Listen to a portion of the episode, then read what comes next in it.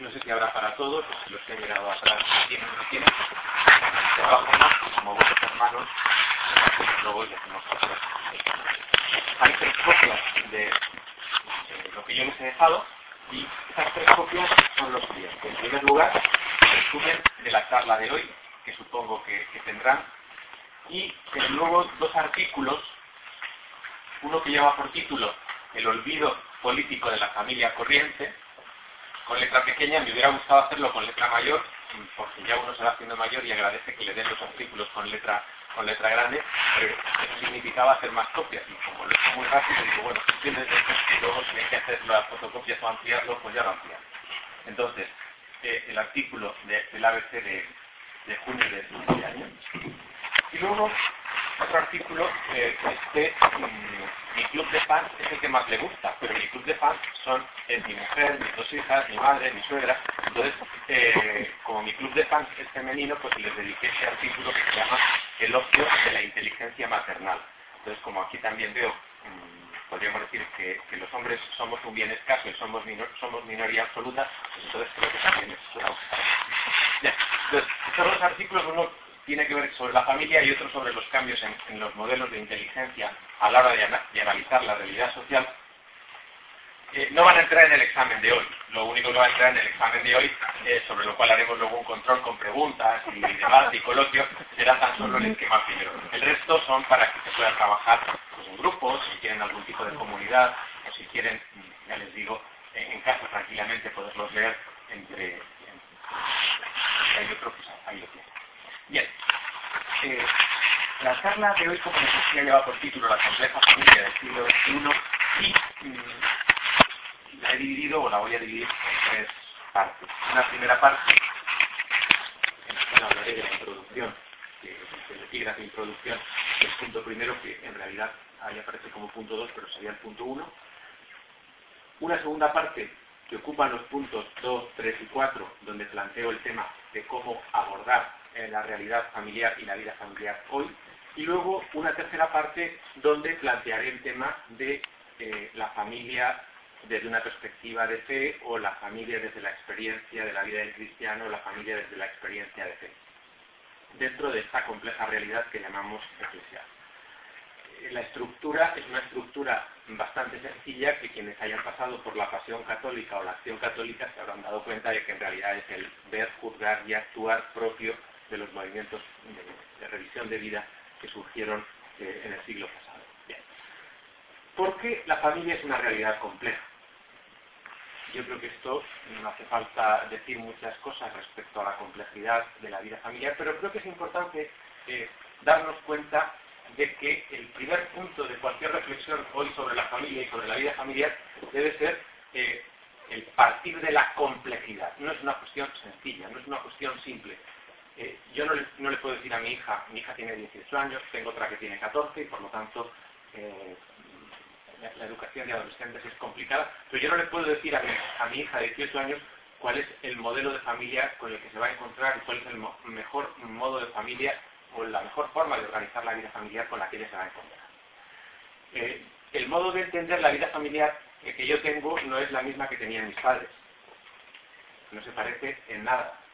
Mi padre ya era mayor cuando se casó, eh, tenía mucho trabajo, eh, tenía que sacarnos adelante y por lo tanto en realidad era un clima eh, rural.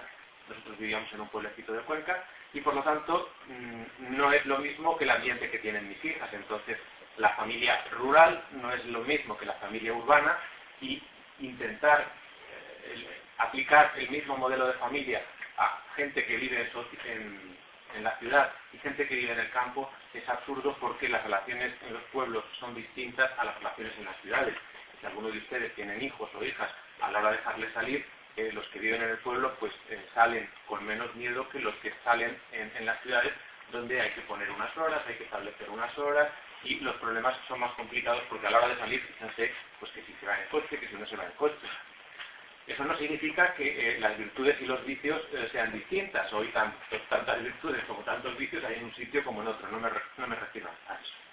En este sentido, la familia, mm, el modelo familiar eh, que tenían mis padres era distinto, pero es que si, miro el modo en el cual fueron educados mis padres en su familia era también totalmente distinto tiempos de guerra, tiempos de enfrentamiento, vivían del campo y por lo tanto estudiar o plantearse los estudios o ir a la ciudad era algo absolutamente fuera de lugar o algo pues a la feria de Albacete, alguna corrida, alguna vez, en algún momento, pero mm, mm, era un modelo de sociedad distinto. ¿Esto qué significa? Pues significa que en muy pocos años, en apenas 50 años, hemos pasado de un modo premoderno de entender la vida familiar a un modo moderno de entender la vida familiar a un modo que posmoderno. Es decir, eh, si ustedes hacen memoria se darán cuenta de que en muy pocos años hemos vivido muchos modos de entender la sociedad, muchos modos de entender la familia y no podíamos esperar que la familia se mantuviera igual después de haber vivido en la premodernidad, la modernidad, eh, podríamos decir han pasado tantas cosas de una manera tan rápida que la familia no podía quedar igual. Entonces, algunas veces cuando nos llevamos las manos a la cabeza y exclamamos, ¿dónde vamos a llegar? Cuando yo veo a mi hija mayor, digo, ¿dónde vamos a llegar? A las 5 de la mañana, ya va siendo hora mía. Es esa expresión que todos hacemos, mm, ¿dónde vamos a llegar? Pues bueno, mm, démonos cuenta de que los tiempos eh, han cambiado y están cambiando a unas velocidades que no nos lo podemos ni imaginar. En este sentido, hablar de la familia hoy, repito, no se puede hablar de la familia de la misma manera que, se hablaba hace 15 o 20 años o hace 30 o 40 años.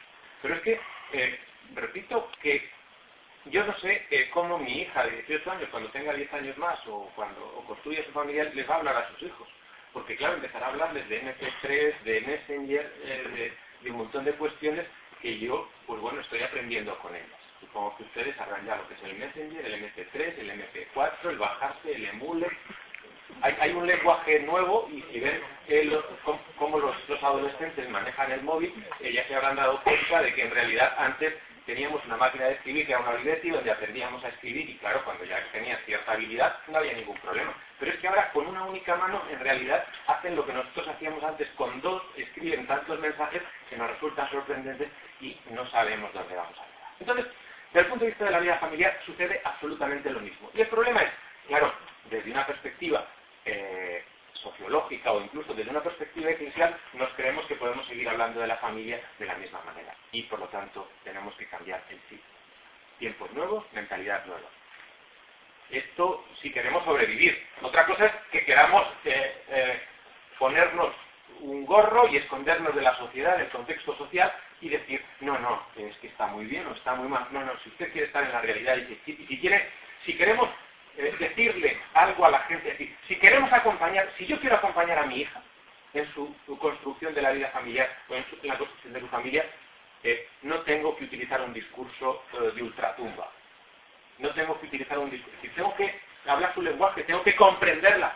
Yo no puedo enfrentar, enfrentarme a mi hija igual que mis padres a lo mejor se enfrentaron más conmigo, pero si quiero ayudarla, acompañarla, eh, y muchas veces experiencia de fe o la familia cristiana no tiene por qué ser tanto una familia dogmática y cerrada cuanto una familia que acompaña y que cuida, con independencia de lo que, con, independencia de lo que pensemos. Es decir, creo que es muy importante el, pensar que cuando hablamos de familia y de la compleja familia del siglo XXI estamos diciendo, hay algo que tiene que seguir valiendo y es el cuidado, el cariño y el amor, con independencia del modelo de familia, con independencia de las formas, con independencia de los MP3 y los MP4 o con independencia de los novios y las novias. Es decir, a mí mm, también les cuento otra experiencia. Mi hija está eh, de voluntaria en una organización no gubernamental enseñando el castellano a senegaleses y a marroquíes de los que están en el río en Valencia. No sé si conocen el problema, es que han cogido la naranja. Pues bien, los sábados ella, los sábados ella está mm, en una actividad de voluntariado. Bueno, mm, yo eh, no sé qué es lo que pasará, pero el día que me llegue con Mohamed y que va a salir eh, con Mohamed, pues yo tendré que eh, mentalizarme de que a lo mejor, bueno, mm, mi hija se ha un novio musulmán. Y claro, a ver cómo le cuento yo estas películas de la familia a mi hija cuando venga con el novio musulmán y que a lo mejor se quiere ir a Marruecos con él. ¿Me entienden lo que les es decir? Eh, eh, la situación en la que nos encontramos no valen recetas antiguas, sino que eh, la única receta antigua que tiene que valer es el cuidado, el cariño que se tiene que, decir en cualquier lengua. Y claro, eso no significa admitir cualquier situación, admitir cualquier cosa, sino significa decir, ojo, porque cuando hablamos de, familia, por muy compleja que sea, desde el punto de vista jurídico, desde formas familiares, etcétera, lo realmente importante tiene que perdurar y tiene que mantenerse. En este sentido, eh, cuando muchas veces decimos, hombre, es que ya eh, lo mío es la familia como Dios manda. Bueno, claro, yo creo que todos los que estamos aquí somos partidarios de, la familia como Dios manda. Alguien no. Pero ¿qué, ¿qué, es lo que en realidad Dios nos manda? Amaos los unos a los otros como yo os he amado. Lo demás, notas a pie de página. Claro, luego eh, viene el jefe, Benedicto, y dice, Deus es caritas. ¡Ay, qué bien! Volvemos a lo importante. Entonces, eh, la familia como Dios manda probablemente no sea única y exclusivamente la familia del derecho canónico, del derecho civil, de los papeles. La familia como Dios manda es aquella eh, organizada y fundada por aquello que en realidad es la definición fundamental de lo que es Dios, que no es ley, sino amor. Entonces, ese es el horizonte de, la interpretación que yo les quiero plantear. En este sentido, creo que eh, es muy importante hablar de familia como Dios manda, pero saber a qué nos estamos refiriendo. No es la que mandan eh, los, abogados, los de legalitas, porque si ustedes conocen legalitas, sabrán de sobra que durante 365 días al año, 24 horas al día, pueden tener un abogado que les asesore sobre su situación familiar y si tienen que divorciar, casar y tal. No se preocupen, pero claro, esa no es la familia como Dios manda. Y en este sentido, creo que hoy tendríamos que hablar no solo de la familia como Dios manda, sino de la familia corriente los problemas fundamentales que nos plantean a nivel de familia corriente. No hay un único modelo de familia, no hay un único eh, modo de entender la vida familiar y por lo tanto necesitamos hablar de familia corriente. Yo no sé eh, si la mía o la suya es una familia corriente o si es una familia como Dios manda, no lo sé. Yo simplemente les digo que los sociólogos tienen un problema a la hora de clasificar y analizar los modelos de familia. Y entonces, quienes llevan muchos años en sociología trabajando y estudiando las familias, han dicho, bueno, pues en lugar de hablar de familias normal o familias correctas o familias como Dios manda, vamos a hablar de familia corriente, para evitar.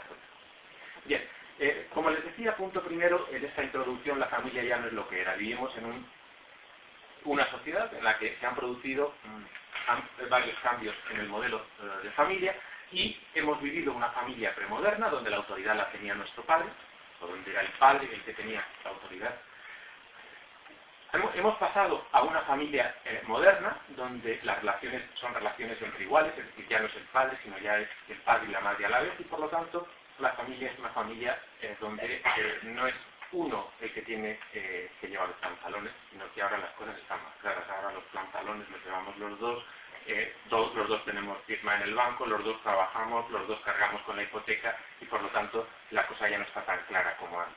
Es decir, antes la mujer en realidad tenía que someterse al varón bíblicamente y por lo tanto no le quedaba más remedio que hacer pacientemente lo que dijera el varón. Bueno, claro, eso era lo que se decía. Luego en realidad quien mandaba dentro de la casa, ¿quién era? Pues la mujer. Entonces, eh, ese, esquema de asimetría eh, de, una, de una familia patriarcal o de una familia matriarcal donde fuera de la casa mandaba el padre, pero dentro de la casa mandaba la madre, y había un patriarcado externo y un matriarcado interno, pues ese esquema ya ha cambiado. Acuérdense la primera etapa de Cuéntame. Rebobinemos. ¿Qué pasaba en aquella serie? Pues probablemente eh, la, abuela de la casa, pues contrasta con, los dos protagonistas, es porque ya hay un modelo, hay un modo distinto de entender la vida familiar eh, los dos protagonistas de la serie. La familia moderna ya es una familia en la cual hay igualdad entre los cónyuges, ya eh, los dos trabajan, los dos mm, llevan dinero a casa y por lo tanto, en realidad, la cosa eh, se plantea en clave de libertad. Y al plantearse en clave de libertad, ¿qué es lo que sucede? Pues, bueno, yo no tengo por qué darle cuentas de todo a mi mujer, mi mujer no tiene por qué dármelas de todo a mí, y hay una relación mucho más contractual. Los papeles tienen que estar claros, los hijos mm, saben de sobra que trabajamos los dos y por lo tanto la relación eh, de los hijos con los padres es una relación diferente, donde ven que, que el mandil se lo pone uno u otro, que comer, hacer la comida el primero que llega, y lo que hay es un frigorífico. Y por lo tanto, en realidad, mm, la mentalidad en la que están educando, están saliendo educados nuestros hijos en este modelo de familia moderna es, un modelo de familia donde prima eh, la relación formal o, el derecho. Sin embargo, la familia del futuro o la tendencia a la que vamos es un modo de familia un modo de entender la familia donde la clave no está en el derecho o las relaciones eh, jurídicas entre los cónyuges, sino la confianza. Un tercer modelo de entender la familia, un modo de entender la familia que llamaríamos, o que me atrevo a llamar, relacional o postmoderno, donde la clave de la vida familiar no está en el derecho, en la ley, en que somos iguales y tenemos un contrato y nos casamos por lo civil, etc., sino que en realidad lo realmente importante va a ser la confianza. Establecer relaciones de confianza, en virtud de las cuales habría que interpretar el derecho moderno y en virtud de las cuales interpretar quién va a tener la autoridad o no en un determinado momento con respecto a los hijos. Es decir, son tres modelos que en el último modelo pueden convivir es decir, no tiene por estar separado. Lo que quiero hacer, hacer ver es que nos dirigimos desde el punto de vista sociológico hacia una tendencia en la cual la clave de la vida familiar es la confianza, la relación de confianza y por lo tanto no los papeles. Si lo realmente importante son los papeles, entonces, eh, bueno, ustedes lo sabrán, si, nuestra vida familiar depende de los papeles, depende de los abogados, en realidad más vale que nos dediquemos a otra que nos dediquemos a nuestro trabajo, a ganar dinero, a hacer lo que queramos, pero, pero la familia es otra cosa.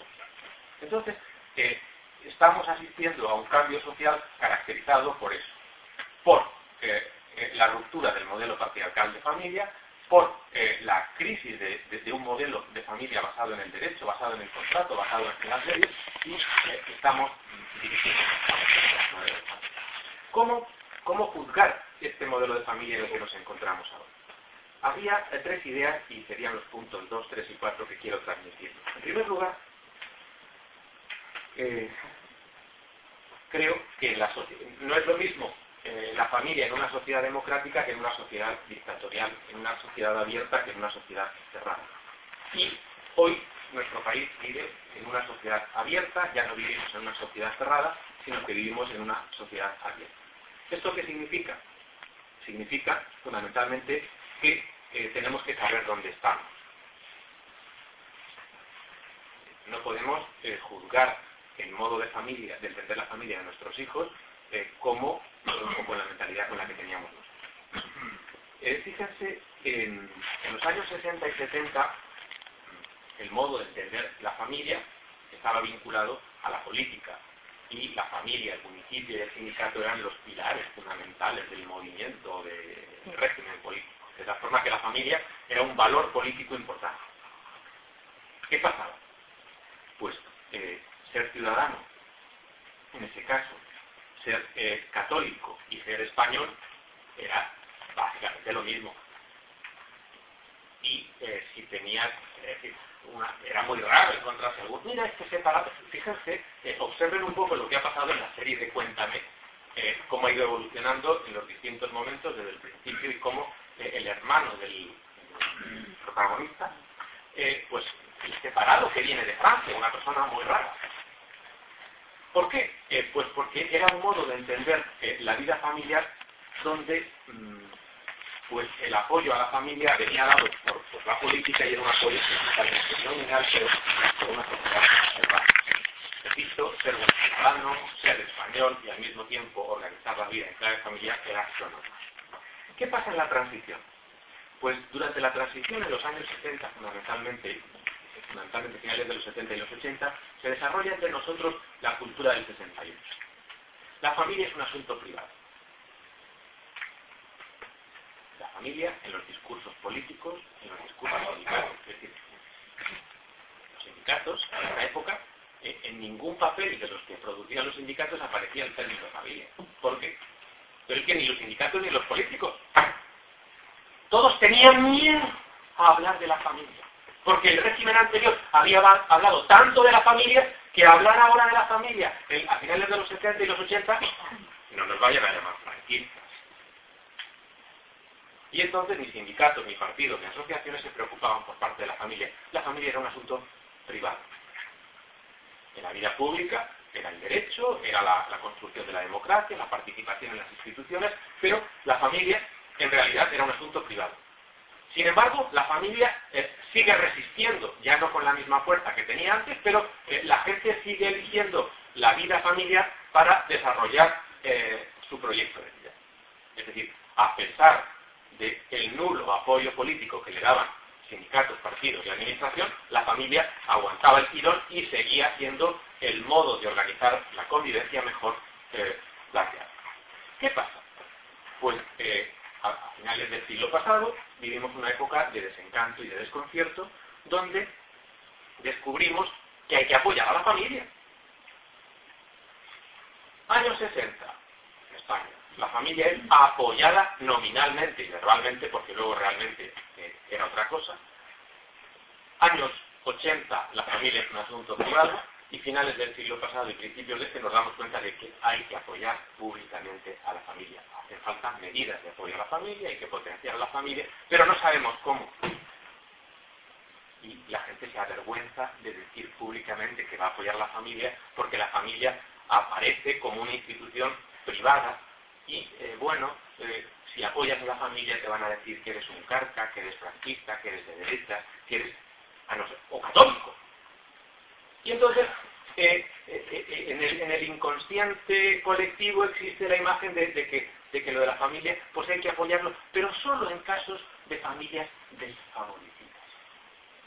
Y entonces los servicios sociales la consellería se crea un, nuevo servicio que se llama la Dirección General de la Familia, se crean los servicios de atención a la familia y surgen los primeros intentos de hacer política familiar. ¿En qué consiste? ¿En apoyar a la familia? No, en apoyar a las familias desfavorecidas o en situaciones de riesgo y exclusión social. ¿Por qué? Pues porque si, decimos muy fuerte que apoyamos a la familia, igual nos dicen que somos de derecha y hay que ser de centro, reformista y progresista. Entonces, eh, no hay que decir claramente que apoyemos a la familia, sino, bueno, depende del contexto, pero bueno, mm, eh, que lo nuestro no es la familia esa católica, apostólica y románica, romana de la que hablan los obispos, porque los obispos, claro, no se enteran y, hagan su discurso. Segunda idea, que es importante a la hora de juzgar la situación actual de la familia. Vivir en la familia no es vivir en el paraíso.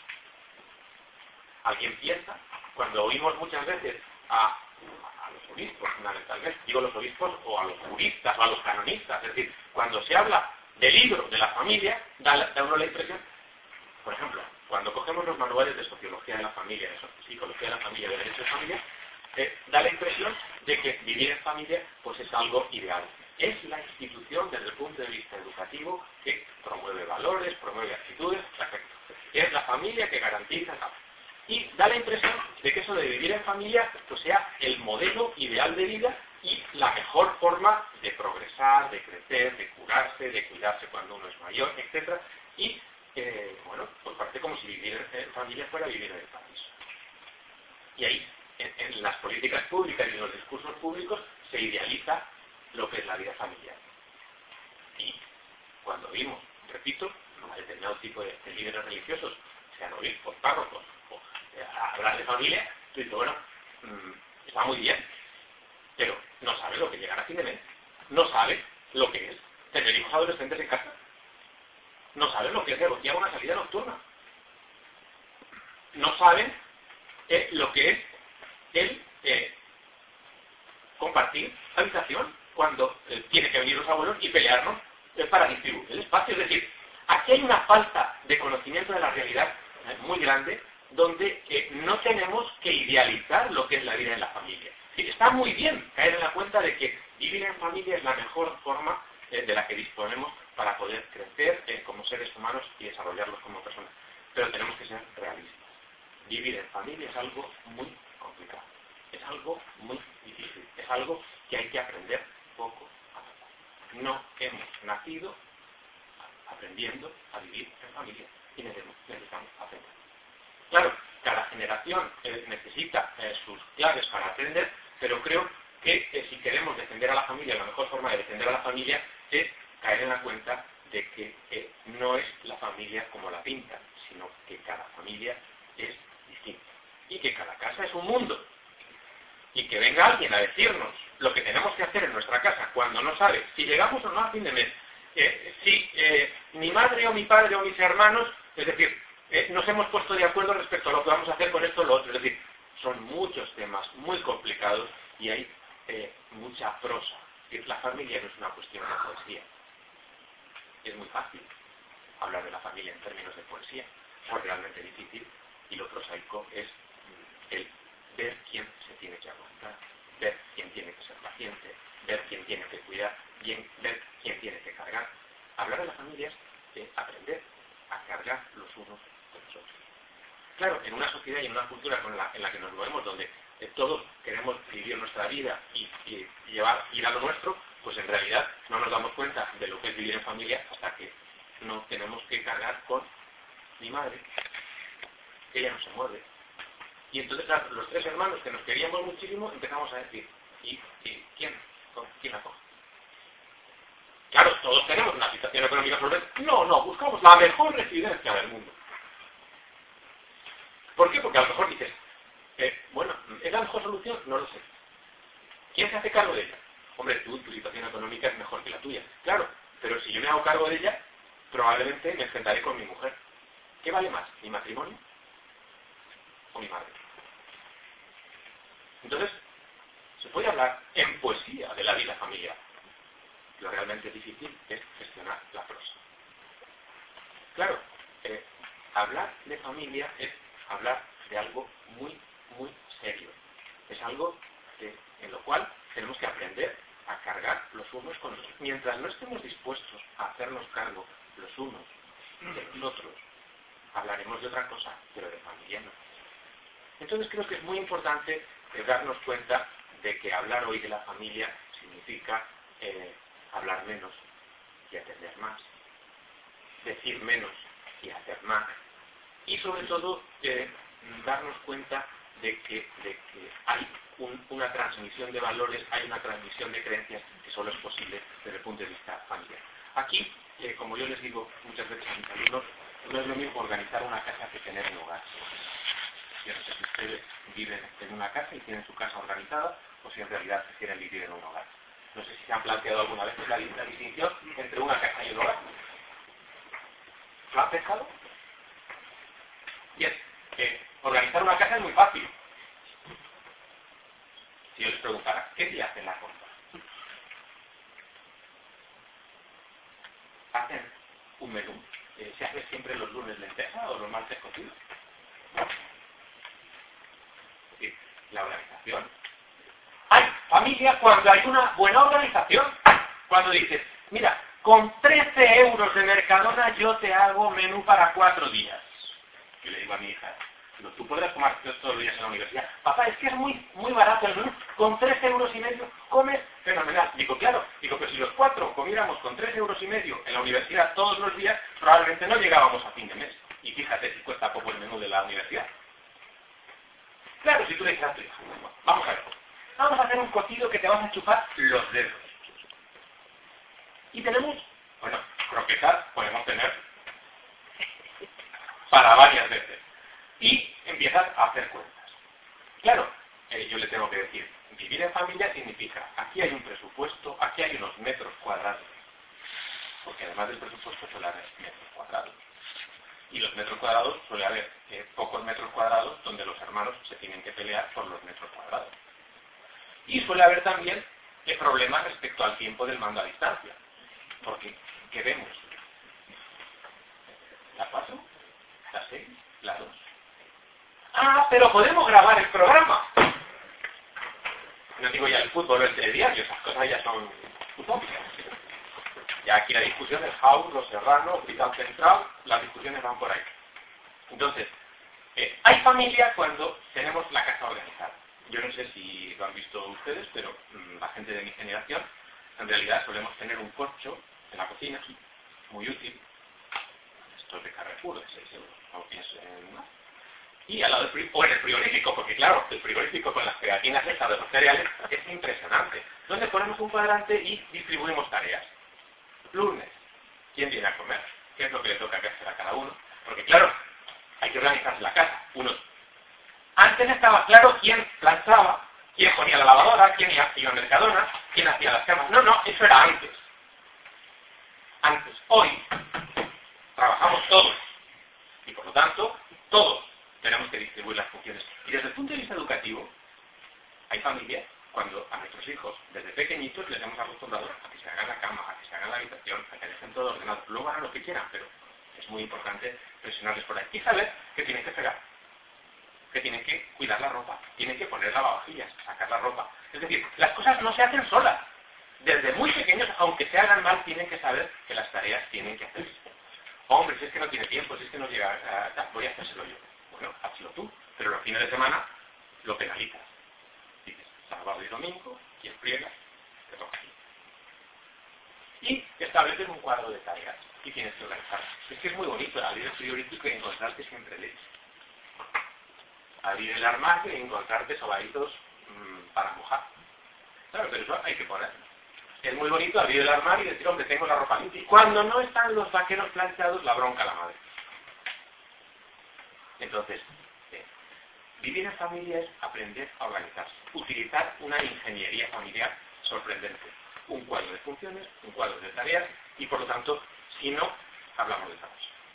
Entonces, eso no hemos nacido aprendidos. Uno va aprendiendo con el tiempo y cuando alguien construye una familia o cuando quiere empezar, dices, ojo, aunque tengan cuatro años, enséñales que vean un cuadro, que vean tareas y que las que que visualicen. De tal forma que vean que esto de la familia es una buena empresa, y si no, no se funciona bien. Entonces, es importante tener claro que hay que funcionar bien en una familia, porque si no, no hay una. Pero si, si la familia es solo eso, ¿en qué se diferencia de un hotel? ¿Dónde están los problemas? Los problemas están cuando eh, la pequeña tiene fiebre. Es que hoy no puedo fregar porque eh, no he podido ir al cole y estoy en la cama con fiebre. ¿Quién la lleva al médico? Si los dos trabajamos, ¿quién la lleva al médico? La abuela. Pero el problema es, eso en el caso de que tengamos a la abuela cerca, porque eso es muy fácil. Problema que se plantea. Bueno, mi madre se cayó, tuvo que venir unos meses con nosotros y se estropeó otra vez. ¿Dónde se queda? No hay habitaciones en casa. Una vez que está en casa puede hacer muchas tareas. Claro. ¿Cómo va a pegar la niña? Si estoy aquí me ciego yo. Claro, entonces, yo eh, intentando poner una pedagogía cuartelera en casa, llega mi madre que quiere mucho a mis hijas y me estropea la pedagogía. ¿Qué le voy a decir yo a mi madre con lo que la quiero? Entonces, le tengo que decir, no, que aunque acaben sucios los cacharros y haya que darles otro repaso luego, la que friega es ella. Y su habitación no se ordena. Si no la ordena ya, que se busque a mí. Entonces mi madre, hombre, pero es que como la tiene todas vistas, es que no encuentra nada, si es que se pasa la mitad del tiempo moviendo blusas, calcetines y tal, no hay dos calcetines juntos. Y tú dices, bueno, Entonces, eh, Primero, la enfermedad en una familia pone en cuestión la organización. Tener que atender o cuidar a uno significa decir, ojo que esto no es un hotel.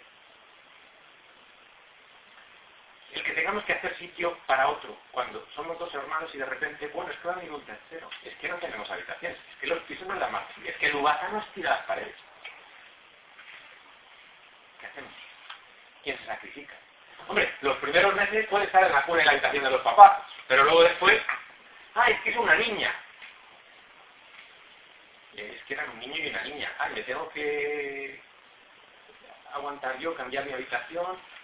Entonces, nos damos cuenta de que el cálculo se rompe o, o se tiene que modificar. Es decir, vivir en una familia no es solo tener el hogar, tener la casa organizada, sino que hay un hogar cuando aprendemos a cuidar los unos de los otros. Y aprendemos a reorganizar toda nuestra vida porque tenemos que cuidar de. Eh, mi esposa y yo, cuando alguna está enferma o alguna niña está enferma, pues nos damos cuenta de, que la organización se viene atrás. Pero es que el problema es que cuando nosotros tenemos fiebre. Piensen ustedes estos días de gripe donde uno no, no ha podido ir al trabajo, se ha tenido que quedar. ¿Quién cuida de uno? ¿Quién me va a cuidar a mí si mi esposa se ha ido al trabajo? Claro. ¿Puedo esperar yo que mis hijas me cuiden? Después del régimen militar en el que las tengo yo sometidas.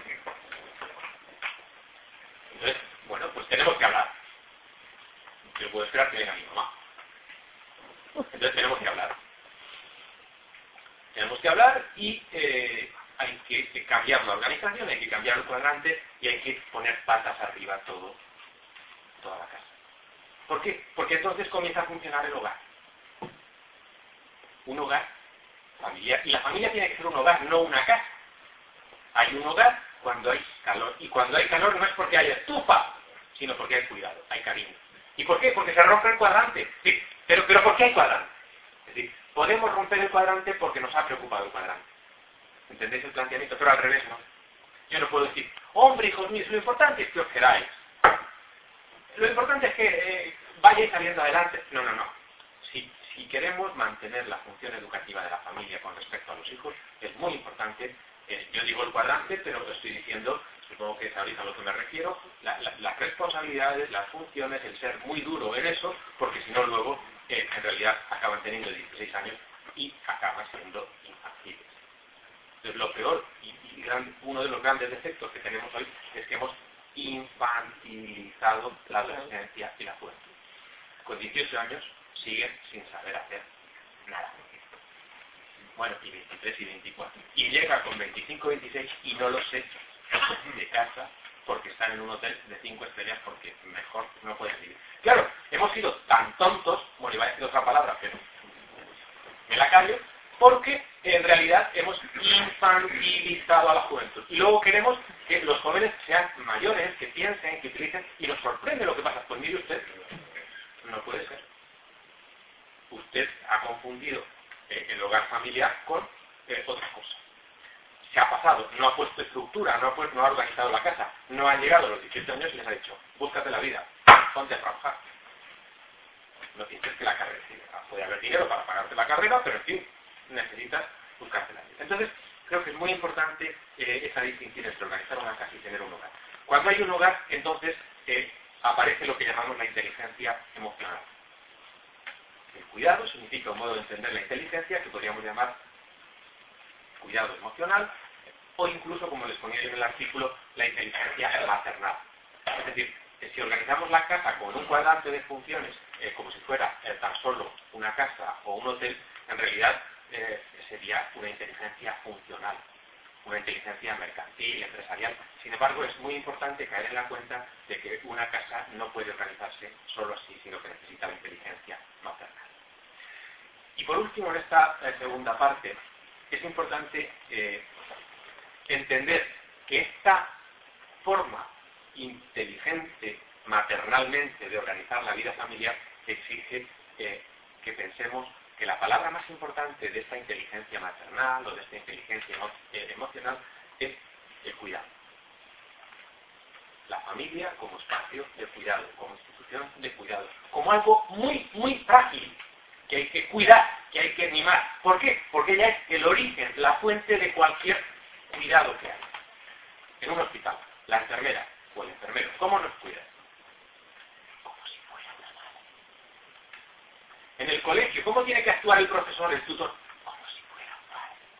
Es decir, el cuidado familiar, la atención familiar se convierten en modelos, en paradigmas de cuidado, de atención para el resto de organizaciones. Pero la clave está en cuidar. La tarea fundamental hoy de la vida familiar es el aprender a cuidar, pero organizar el cuidado.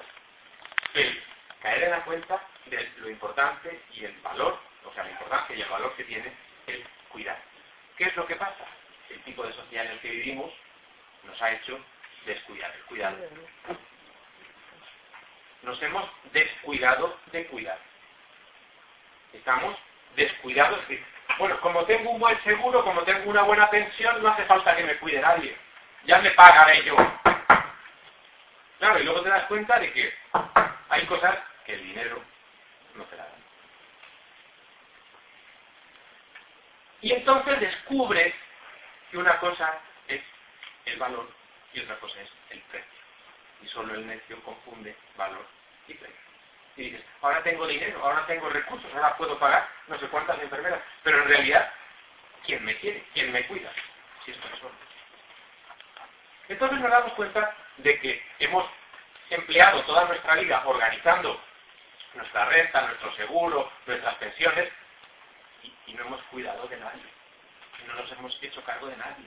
Nos hemos descuidado del cuidado. Entonces, creo que es importante, por muy paradójico que sea, empezar a replantear la vida familiar en clave de cuidado. Y habría, desde el punto de vista de la educación familiar, tres modos de cuidar.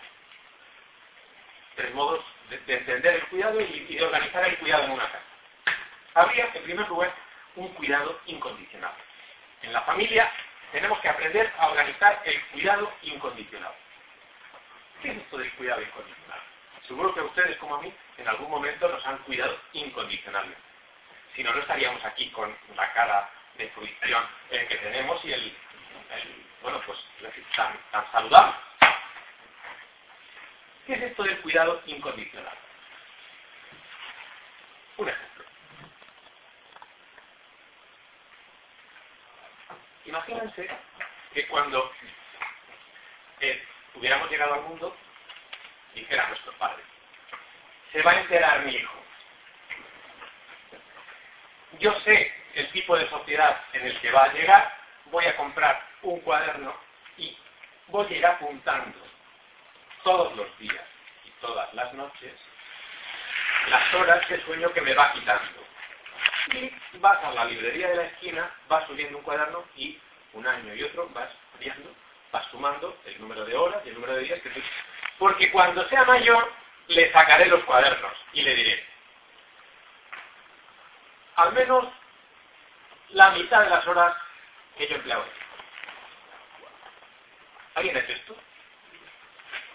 Una madre, fundamentalmente, o un padre cuando ha tenido que sacar adelante a su hijo, no ha mirado ni horas, ni ha mirado el reloj, ni ha puesto un cuaderno, ni ha programado el Outlook para que aparezca el número de horas y días. Porque el cuidado que una madre o un padre tiene con respecto a un hijo es un cuidado incondicional. No hay condiciones.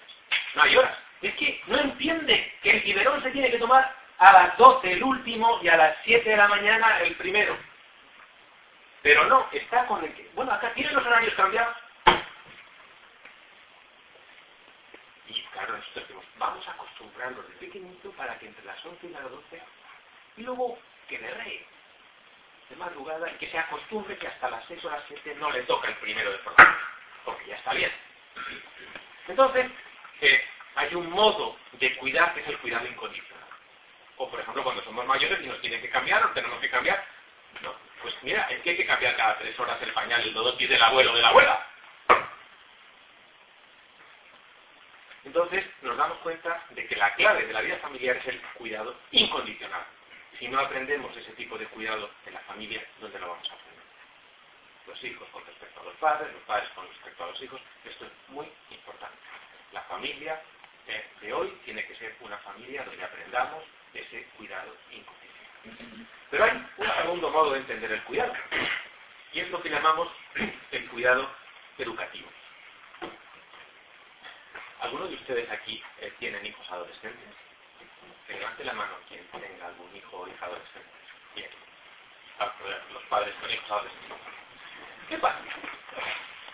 Que no nos hemos alegrado alguna vez cuando se ha entregado un trozo de Se va a enterar. Yo no le voy a decir nada. A ver si se la pega. Es decir, tenemos que cuidarlos, pero también soltarlos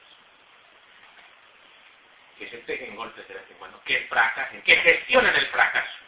Si lo gestionan con 13, 14 o 12 años, van a aprender luego a gestionar. Si los mimamos y los hacemos tontos, no los cuidamos. Cuidarlos es atenderlos, dejar ahí para cuando vayan a caer, pero no evitar el que caiga. Entonces es muy importante lo que llamamos, por lo que yo llamo el cuidado educativo. Que sepan que estamos aquí, darles eh, oportunidades de que ellos tengan proyectos de vida, pero eh, bueno, no intentar una educación de carácter paternalista, sino educar una educación que tenga, podríamos decir, pues, que sea sensible a el aprendizaje de la libertad.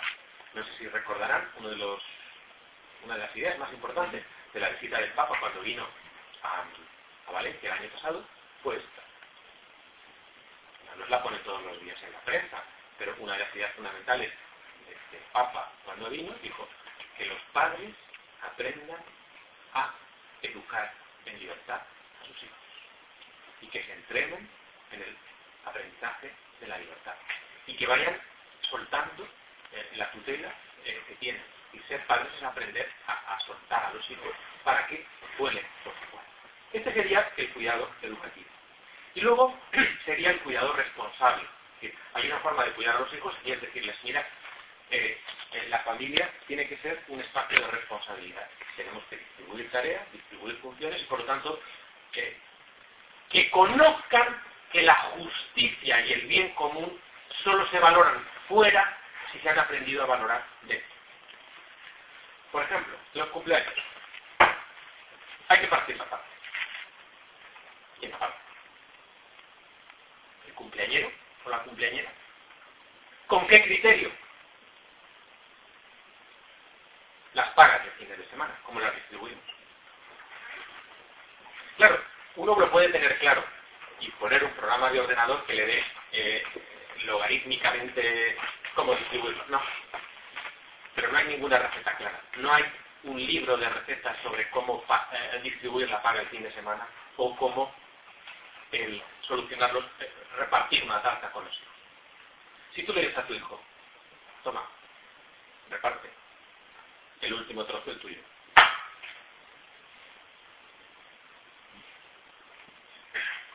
El criterio si le enseñas a tu hijo que el último que elige eres tú, se da cuenta de que tiene que distribuir justamente.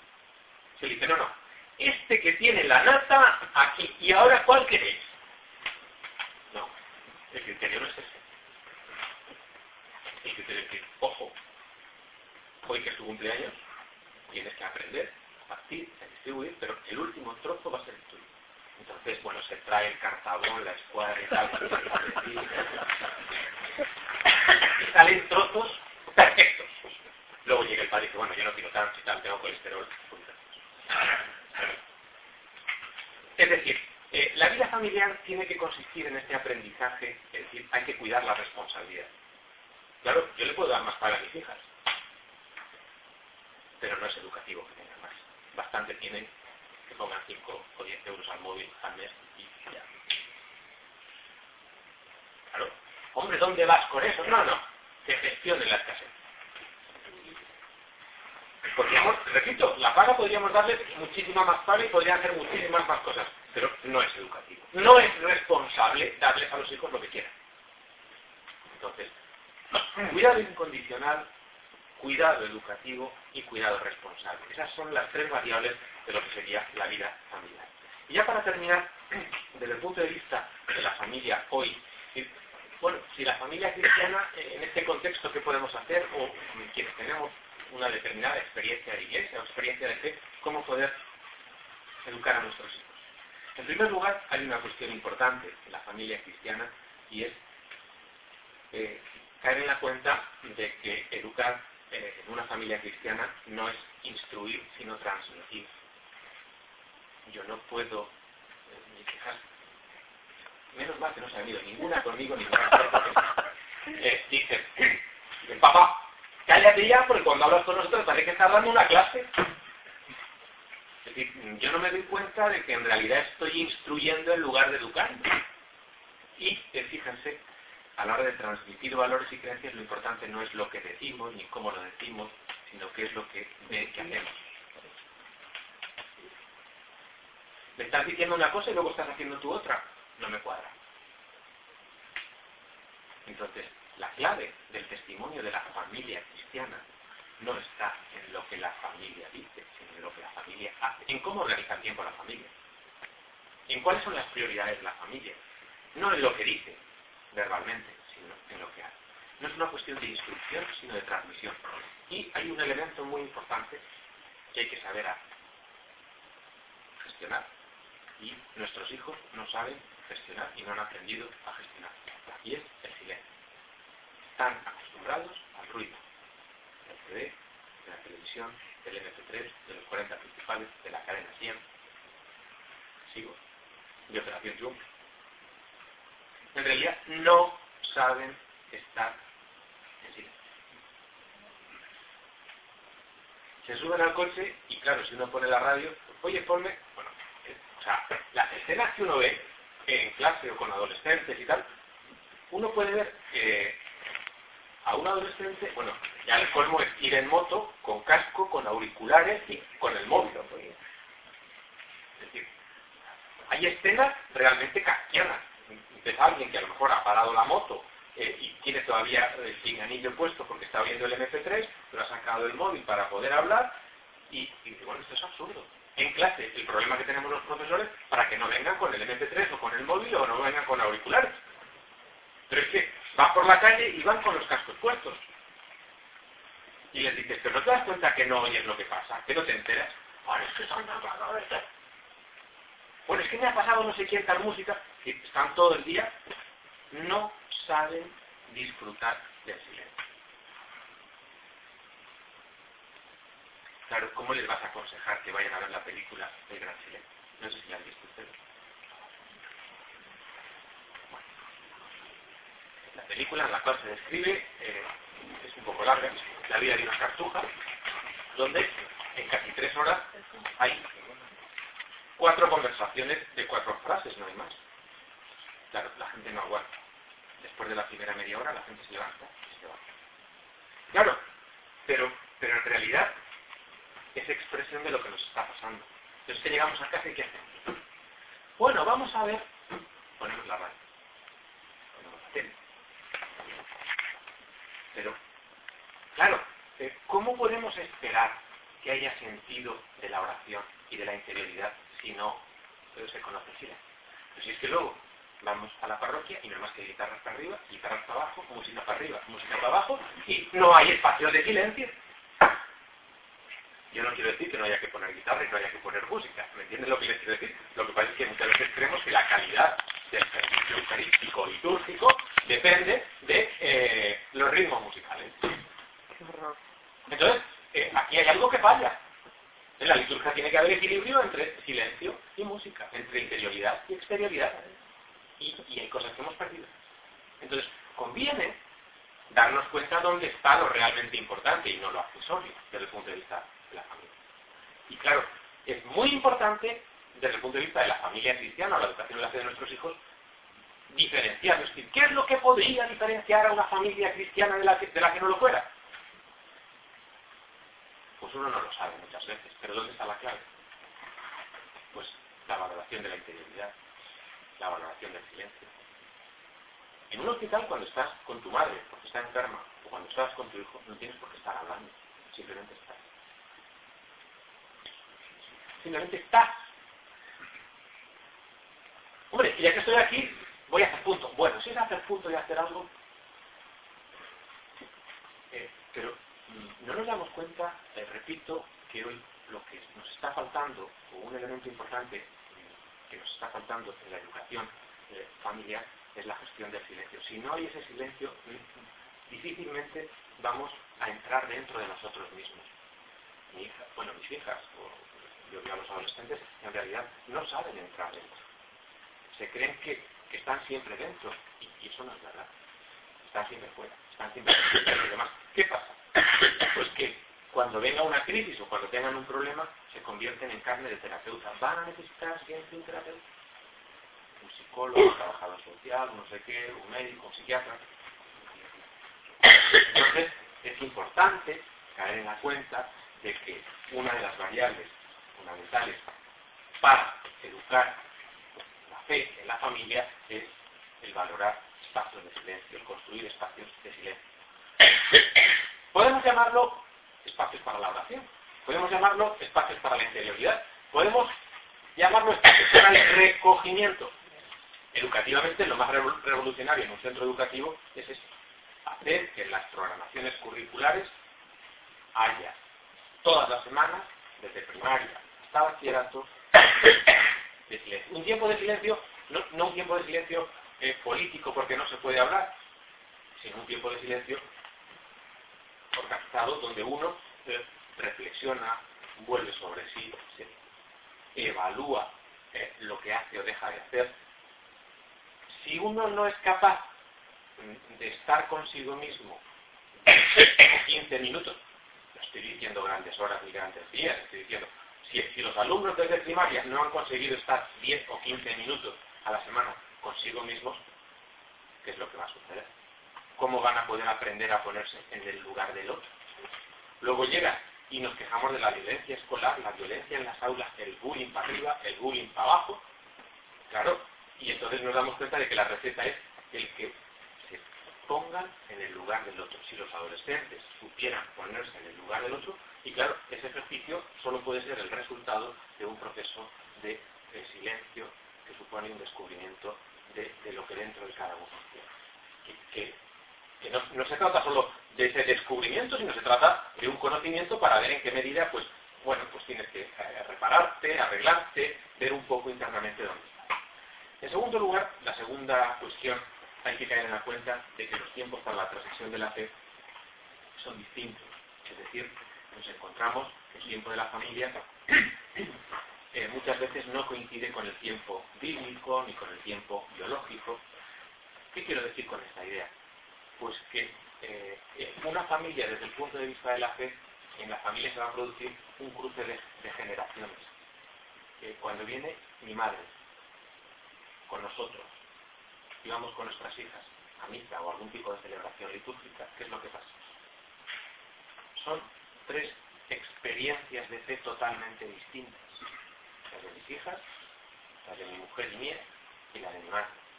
Es decir, eh, en la iglesia conseguimos eh, lo que a lo mejor no se consigue en la, política o en, otros sitios, y es que nuestra experiencia familiar no sea una experiencia solo de dos, sino que sea una experiencia significativa a lo largo del tiempo. Es decir, yo la fe que tengo no es la fe de los libros, y mira si he leído de teología y de filosofía. No, es la fe de mi padre. La fe que van a tener mis hijas no es la fe que han aprendido en los casos libros que han leído, porque no leen nada. Tampoco puedo esperar que en el colegio religioso católico y apostólico no, tiene que ser la fe de su padre. Entonces, eh, eh, la, la, experiencia de la fe en la vida familiar es muy importante porque en la familia descubrimos eh, que lo que sería la fe es una cuestión de futuro y de pasado. No es una cuestión solo mía, sino que yo he heredado un patrimonio y voy a ver cómo lo transmito a mi hijo. Es decir, que no es algo mío, sino que estoy en una cadena, es decir, mi familia se sitúa en una cadena, en una comunidad, donde en realidad esto es una cadena de favores. No sé si han visto la película Cadena de Favores.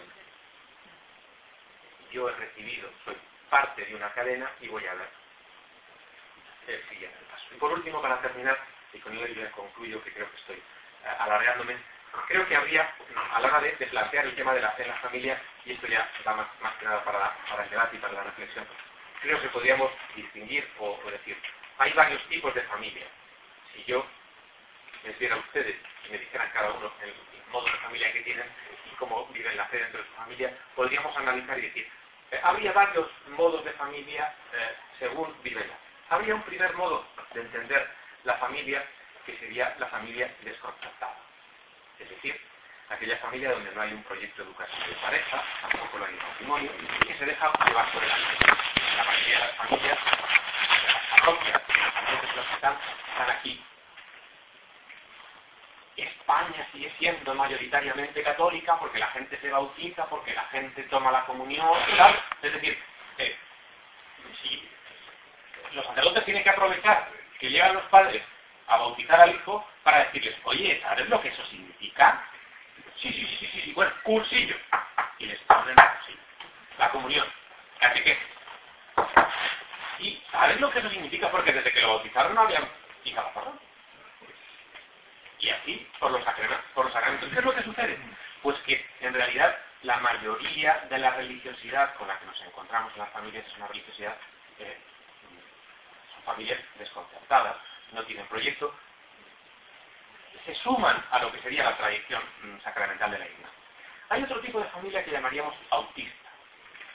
Hay una familia autista donde en realidad eh, se identifican con ellos mismos, es decir, son mm, familias que tienen un claro, eh, están centradas en ellas mismas y que tienen eh, el privilegio de ser católicas, apostólicas y romanas, y hay muchas, bueno, muchas, algunas familias dentro de la Iglesia que construyen su propia identidad diciendo, no, no, nosotros, en los cristianos, en la educación de nuestros hijos, como siempre. Y buscan eh, su identidad diferencial de los demás, porque tú no vas a ser como ellos. Ya está bien. Ese colegio no es suficientemente católico, está concertado. Tú vas a ese colegio privado donde te van a hablar del cielo, del infierno y del maligno. Y está claro dónde está el bien y dónde está el mal.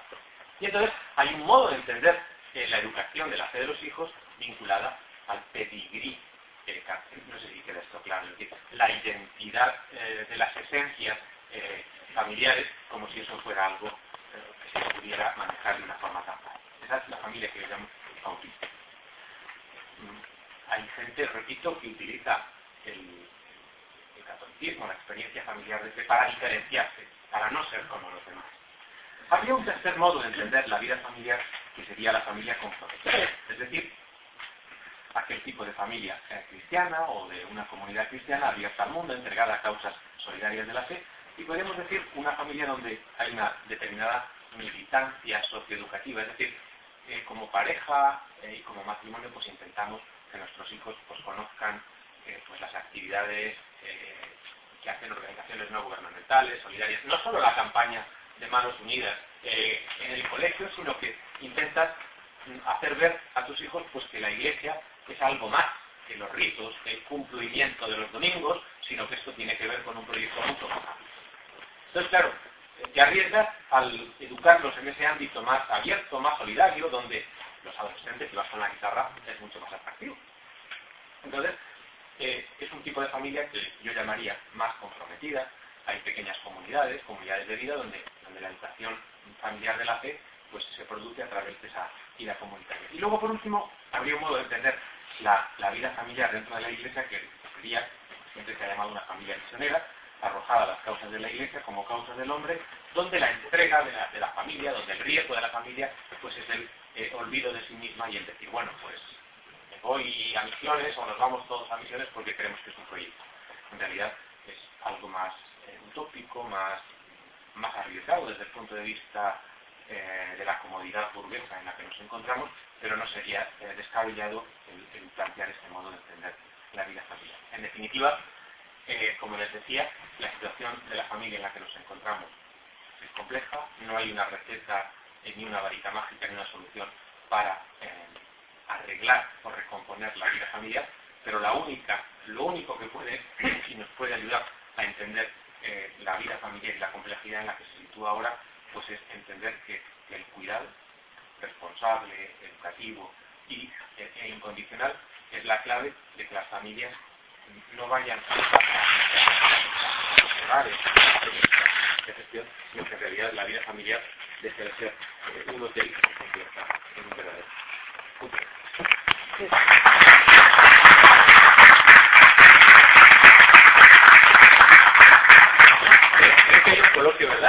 sí, sí, sí, estaba previsto, aunque ahora es la publicidad. Lo digo por lo de atrás,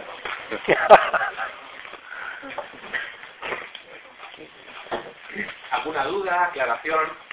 Si no saco las páginas del control, porque como tienen el guion de estudiado, pues ahora puedo sacar el control.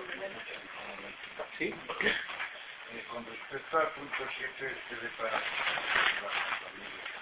los tipos de familia que uh, explica usted muy bien, eh, este mm, tipo de familia entre comillas, que para mí no es familia, que se da actualmente las parejas de hecho, estaría incluido, pienso yo, no, vamos a ver. O eso no llega ni siquiera no, vamos a ver, los tres puntos últimos están referidos fundamentalmente para, para gente de iglesia que se toma en serio lo que sería eh, la vida de fe y por lo tanto, bueno, este ya es un vino con denominación de origen y por lo tanto no es obligatorio tomarlo, hasta el punto puede, puede valer para todo. Yo mm, respeto mucho pues formas de organización aparentemente familiares, pero yo creo que mm, podemos decir con independencia del modo de entender la familia, yo la, última reflexión la he planteado en clave más, podemos decir, mucho más cristiana, es decir, para, familias que se toman mm, más convencionales, por llamarlo de alguna forma. Eso no excluye que dentro de la Iglesia, repito, lo realmente importante en la Iglesia no está en el derecho, no está en la ley. Quien, quien piense que la calidad cristiana de una familia está en la ley se ha equivocado. Entonces yo creo que ante situaciones, vamos a llamarlo irregulares, anómalas, diferentes, por llamarlo de alguna forma, yo creo que hay que tener claro qué es lo más importante. Y, no confundir, es decir, pues yo qué sé, si tus hijas, vamos a suponer que mi hija quiere tener, vivir y convivir en pareja de hecho con otra chica, es decir, ¿yo qué le voy a decir? ¿Me voy a estandarizar por ello? Yo tengo que tener claro qué es lo importante en la relación mía con mi hija. Y claro, yo puedo decir, es que está gente es que no sé qué y tal igual. Por favor, ¿qué padre con dos dedos de frente haría eso? Hija o hijo. Puedo es advertirle. Yo lo que sí puedo es anticiparle secuencias de la película, es decir, hacerle ver eh, capítulos de la película que a lo mejor ella no ha visto, pero si no lo quiere ver. Y eh, educarla en cuestiones o hacerle ver que, mm, hay cosas con las que no se juega y que los cuerpos y la afectividad corporal no es algo eh, que uno se pone y se quita y que las introducciones y las un IVE, la interrupción voluntaria del embarazo no es que te pones y te quitas eh, un, eh, un apéndice ¿entiendes? la cultura en la que nos movemos es una cultura donde pues al fin y al cabo pues un aborto es poco más que quitarte un apéndice entonces hacer ver que, las relaciones afectivas, el otro día comentándolo con un alumno, veníamos de viaje los dos, y eh, comentábamos un poco cómo su padre le había comentado a él, eh, dice, mi padre el otro día me comentaba que tardó ocho meses en cogerle la mano a mi madre. ¿Vale? Yo le digo, si yo les digo ahora a mis hijas eh, que lo de el noviazgo es todo un proceso, que lo de el matrimonio es un proceso, y si yo les digo a mis hijas lo que yo tardé, pues no solo en tocar la mano, sino otras partes, ¿qué es lo que sucede? Van a decir, papá, eh, eres un tonto. Y se, vamos, se ríen de ti. Es, decir, claro, eh, si yo, el día que yo les enseñe, pues las cartas, los poemas, la literatura, dirán, claro, ahora no hay poesía, solo hay prosa. Entonces, eh, se están perdiendo algo fundamental de la vida. Claro, porque, porque, mm, iba a decir, en una noche quieren pasar eh, la experiencia de la premodernidad, de la modernidad y la posmodernidad y en realidad pierden el encanto de la vida. Entonces, yo, yo les, ellos me pueden decir, papá, es que ahora el encanto seguirá de papá.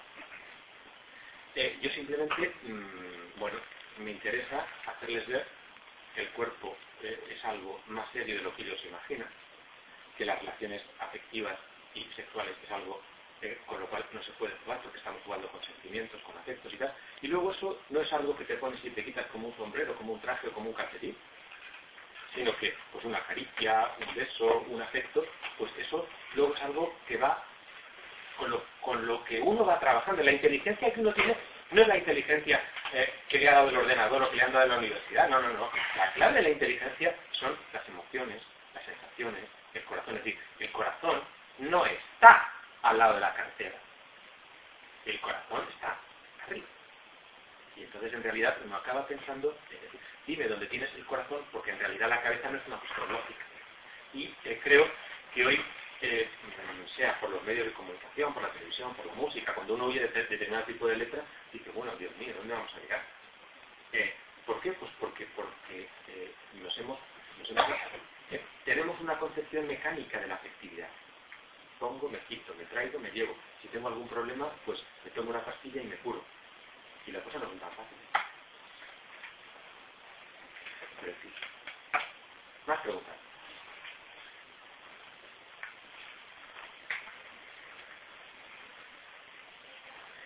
Sí, estado comentando ya en la familia posmoderna, es el tema ya digamos más del, tema concreto del futuro, ese redescubrimiento de la familia como elemento básico dentro de la organización de la sociedad, o por lo menos digamos, que podemos llamar cultura cívica, ahora a lo mejor le llamamos educación para la ciudadanía, en fin, no lo sé. Eh, eh, bueno, me gustaría que, que desarrollara un pelín más esto, porque parece que ha pasado un poquito. Muy bien. Mm, bueno, yo ahí... Vamos, vamos a ver, yo creo que mm, en el, en el no sé por dónde, por dónde plantearlo, sí. yo creo que eh, la familia cada vez va a ser más importante. ¿Vale? Es decir, esto mm, podemos esperar que venga alguien de Harvard, de Yale, o de Princeton y nos ponga PowerPoint y nos diga que el número de suicidios de gente que no vive en familia, el número de enfermedades y convencernos científica y positivamente. Entonces, yo creo que la familia sigue siendo una institución con mucho futuro. En segundo lugar, creo que la familia no es solo una institución privada. Es decir, el gran error es hacer creer que eh, la vida familiar es un asunto privado y que los problemas de la familia son problemas privados que no tienen que preocupar las instituciones públicas ni nadie. Eso es mentira. Si, si hay, bueno, un ejemplo, es decir, eh, un sistema fiscal, administrativo y político que penaliza que la gente se quiera es ridículo. Y ahora el sistema fiscal, político y administrativo penaliza que nos queramos. Es decir, si yo me separo de mi mujer, tengo puntos para traer el colegio. ¿Sí o no? No, seamos serios. A nivel de declaración de la renta, si la hacemos conjuntamente porque nos queremos y porque no, queremos separar coche, casa y renta, eh, eh, ¿nos sale peor? ¿Sí o no? Luego, a la comunidad no le interesa que nos queramos. A la comunidad le interesa que seamos contribuyentes, no que seamos matrimonio y familia. aquí hay algo que no funciona desde el punto de vista social. Es decir, aquí hay algo que hay que denunciar hay, que denunciar y hacer ver que eh, el que dos personas se quieran y formen una familia tiene que ser un bien público y por lo tanto eh, subvencionable de la forma que sea, apoyable de la forma que sea y no se puede eh, apoyar igual aquellos que deciden casarse para toda la vida, asumir riesgos y responsabilidades que aquellos que en realidad creen que esto es un juego. Entonces, si usted decide ser simplemente ciudadano y contribuyente es una cosa, mire, yo quiero ser ciudadano y vivir en familia. Pero, pero la necesidad nos va a forzar que a nivel de administraciones públicas y a nivel de Estado nos demos cuenta de que eh, vivir en familia, el que podamos organizarnos la vida familiar es muy rentable para todos.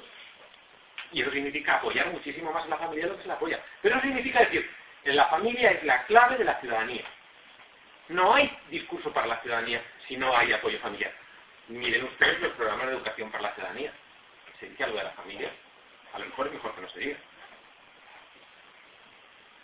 Pero sí, pero si conocen el programa de educación para la ciudadanía, eh, la reflexión que se hacía sobre la familia, sobre eh, el aborto y sobre eh, eso pasa a la asignatura de biología.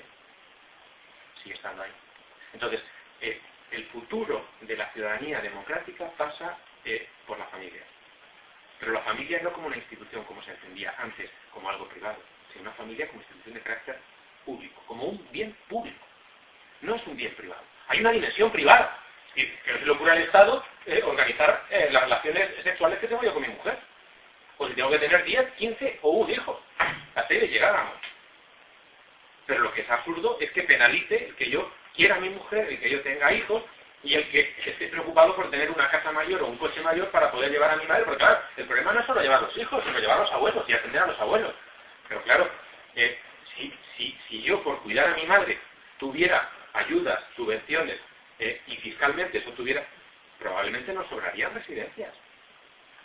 Pero, pero claro, el Estado se ahorraría mucho dinero, pero eso, ¿por qué?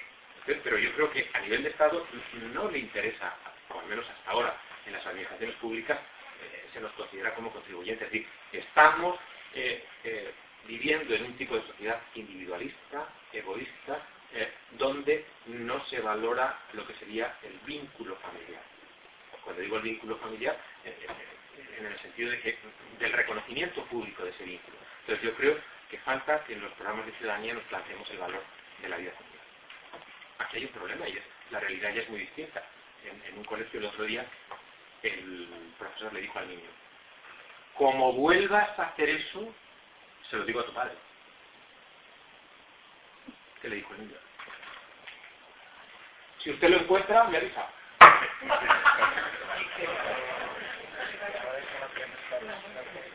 Entonces, eh, claro, mm, necesitamos cambiar la mentalidad, darnos cuenta de que la base de la ciudadanía democrática no son los partidos, no son los sindicatos, son las asociaciones de padres, las asociaciones de familia. Es decir, eh, no tiene sentido que desde el punto de vista sindical eh, haya liberados sindicales y no haya liberados del movimiento familiar.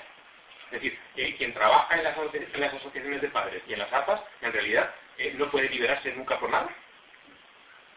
Quien pertenece a una organización familiar o que apoya a la familia no puede ser un liberado para defender a la familia. Entonces, ¿qué está pasando?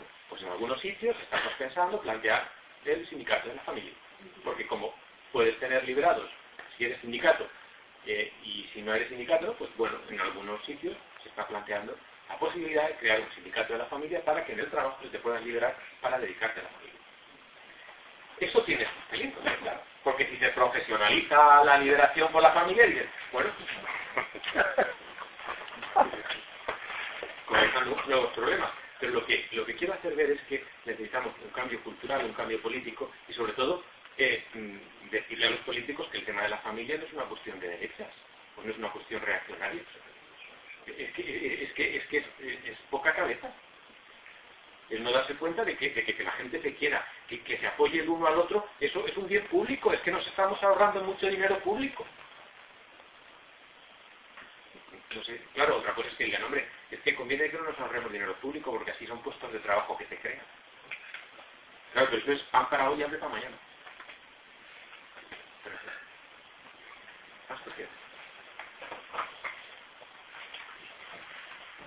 a mí me llamó la atención cuando has insistido en lo del silencio. Bueno, yo encuentro que también eh, estás hablando de cambios y yo creo que habría que introducir un gran cambio cultural, porque estamos en una cultura predominantemente del estímulo. Vamos detrás del estímulo. La gente no sabe vivir si no está metida en una estimulación permanente, ¿no? Y claro, uno se pregunta, ¿y en una cultura del estímulo, ese cabe lugar para el ensimismamiento? Sí, eh, pero fíjate. Entonces, en la familia y en, y en las escuelas y todo, yo veo en los cursos que he dado, cuando uno aborda problemas que no es aprender cositas, ¿eh? la gente está como desarmada encontrarse consigo mismo delante de problemas que abran interrogantes o que conduzcan a encuentros, a encuentros, pero que no son encuentros de estar ocupados, sino encuentros de encontrarte con la realidad del otro.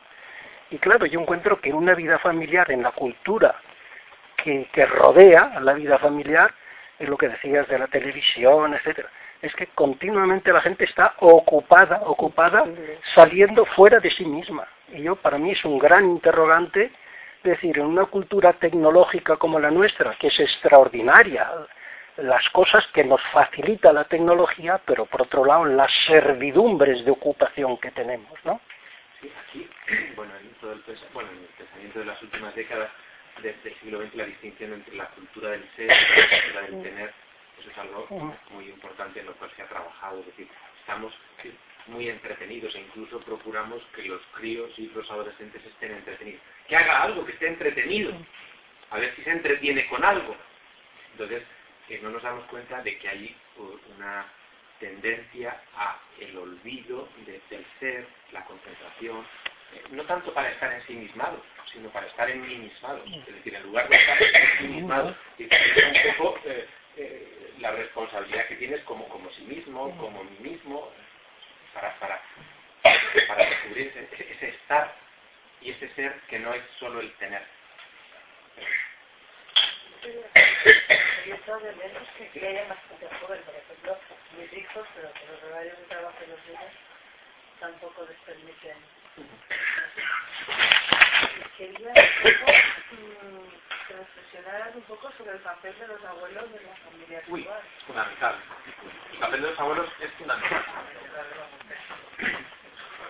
Eh, aquí, bueno, mi experiencia, mi experiencia con respecto a los abuelos, y primero parto de mi experiencia y luego ya reflexiono en general. Es decir, nosotros, cuando nos casamos, nos casamos en Salamanca vivimos en Salamanca y eh, estábamos a casi 500 kilómetros de, los padres de mi mujer, de mis padres, y por lo tanto nunca hemos tenido el lujo o el privilegio de poder tener abuelos. Entonces, claro, cuando alguien tiene los abuelos cerca, dice, bueno, pues es una bendición que tienes que aprovechar. Lo que pasa es que no teníamos otro tipo de problemas que sí tenían eh, quienes tenían los abuelos cerca. Había nosotros probablemente nos hemos curtido como matrimonio porque no los hemos tenido cerca y entonces no ha habido problemas de, de cuántos sábados o domingos. Es decir, eh, hay peleas dentro de los primeros años del matrimonio respecto a cómo se gestiona eh, el peso de los abuelos y hasta dónde se tienen que meter o dejar de meter los abuelos. No sé si, si me explico lo que digo. Entonces, es- es decir, gran parte de la sabiduría de los abuelos está en encontrar la justa distancia para que el propio matrimonio se entregue. ¿Vale? Porque si empiezas a decir, es que vais todos los sábados a comer en la casa de, la, de Manolita y no habéis venido aquí. Ese tipo de juicios y ese tipo de cuestiones que acaban minando lo que es la moral del equipo familiar. Y cuando uno está empezando, necesita la justa distancia. Entonces, yo no digo que haya aquí los sábados a comer a un sitio y los domingos al otro. Que muchas veces suele ser esa la rutina. No sé si, si se organiza así o a comer o a cenar y tal. Porque claro, la cuestión es, ¿y y cuándo quieres romper esa? ¿Y cuándo? Entonces, ah, mira, el otro día le dijiste no sé qué, se molestó y por eso no han venido. Y empiezan, y empiezan determinado tipo de cuestiones que lo único que hacen es enredar el ambiente. Creo que es muy importante que por parte de los abuelos haya una clara conciencia de que si queremos que los matrimonios jóvenes salgan adelante, hace falta la justa distancia. ¿Vale? Entonces, intentamos eh, prolongar eh, su joven matrimonio en aquello que nosotros no hemos conseguido y decir, pues por lo menos ya que tiene el piso, ya que tiene el coche, no sé qué, y estás siempre encima. Es que, eh, que si las cortinas, que si el piso, que si la casa. No, no, si es que eso no es lo importante. Es decir, que descubrir en el matrimonio joven lo que es importante y lo que es secundario. Entonces, eh, en el tema de la justa distancia es fundamental. Hoy todos los estudios indican que sin, la presencia de los abuelos no saldrían adelante los hijos. Horarios escolares, horarios de trabajo, es decir, eh, los estudios que yo conozco de ballet y los que hay de aquí de la comunidad valenciana, todos indican que en realidad quienes están criando a los hijos son los abuelos. Los llevan al colegio, los recogen. Que hacen la mano los que hacen. Y seguro que surge gente. Eh, es decir, si se les educa en la fe a los hijos, ¿quién son? Los abuelos. Si yo tengo un sobrino eh, que tiene, va a tener ahora seis años. Bueno, como lo ha educado su abuela, ¿qué pasa? Bueno, las oraciones, la Virgen de los Remedios, ¿se las sabe? Vamos. Claro, padres que son eh, agnósticos y ateos practicantes, eh, eh, pues en realidad están sorprendidos de cómo su hijo con seis años tiene la fe que tiene y cuando ve a la Virgen se emociona. ¿Por qué? Pues por... Entendedme lo que, lo que, lo, lo que os quiero decir en el sentido de que no podemos esperar que la educación de hábitos sociales o cívicos o religiosos en realidad esperen, eh, surjan de los, de, los padres, por llamarlo así. Entonces, aquí la responsabilidad que tenemos, porque tenéis, quienes tenéis ese, papel de abuelos, bueno, es muy importante porque, porque también se hace con mucha libertad. Yo tengo un compañero que está a punto de jubilarse eh, y que me dijo, y que estoy deseando que mi hijo eh, tenga críos y, y sea abuelo, y que para, para darles a mis nietos todo lo que yo les equipo a mis hijos. Chucherías, todas las que quieran. Eh, es decir, eh, se va a vengar. ¿Entiendes lo que les quiero decir? Es él está exagerando en ese sentido para decir, bueno, eh, cuando yo tuve que educar a mis hijos era una situación distinta y ahora se van a entrar. Entonces, creo que hoy los estudios desde el punto de vista de la sociología y de la psicología, el papel de los abuelos es impresionante. y yo creo que tienen este tipo de relaciones, pero siempre y cuando se pasa el principio de la justa distancia, eh, la cosa.